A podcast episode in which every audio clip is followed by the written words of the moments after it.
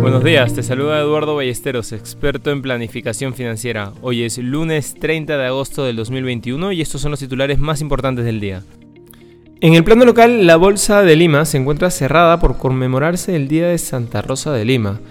Por otro lado, el viernes tuvimos un cierre positivo. Los sectores más beneficiados fueron construcción, industrial y minero. El índice general subió un 3.26% y el índice selectivo un 3.05%.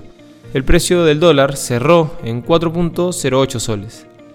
Dentro del plano internacional, los problemas de contaminación de la vacuna del COVID-19 de Moderna en Japón se han ampliado con la suspensión temporal de otro millón de dosis, después de que se encontraran sustancias extrañas en más lotes y de que dos personas murieran tras recibir inyecciones de los lotes afectados.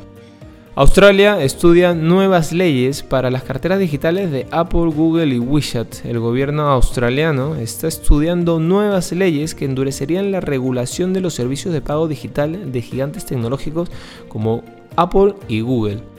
Por su parte, la OPEP probablemente mantendrá su política de producción de petróleo sin cambios cuando el grupo se reúna este miércoles y continuará con su modesto aumento de producción previsto, dijeron tres fuentes de la OPEP a Reuters.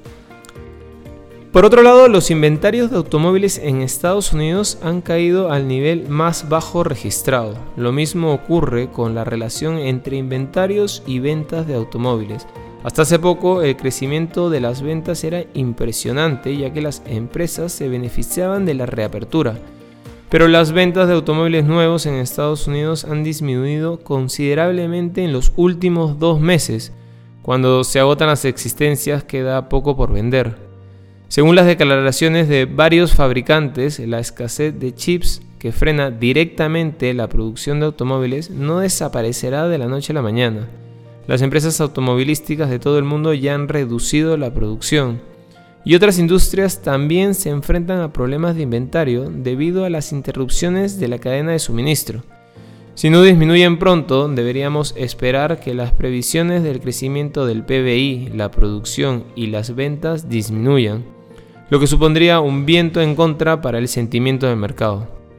El lado positivo es que si los problemas de suministros comienzan a resolverse, lo que aún no es evidente, podemos esperar una contribución masiva de la creación de inventarios al crecimiento mundial.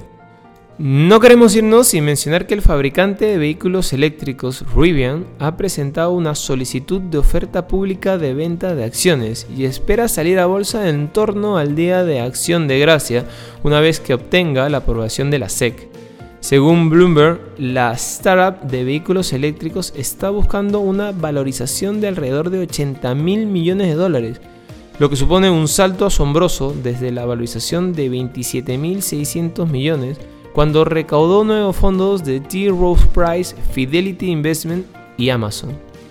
La valorización de 80 mil millones de dólares es más alta que la de NIO y otros fabricantes del sector.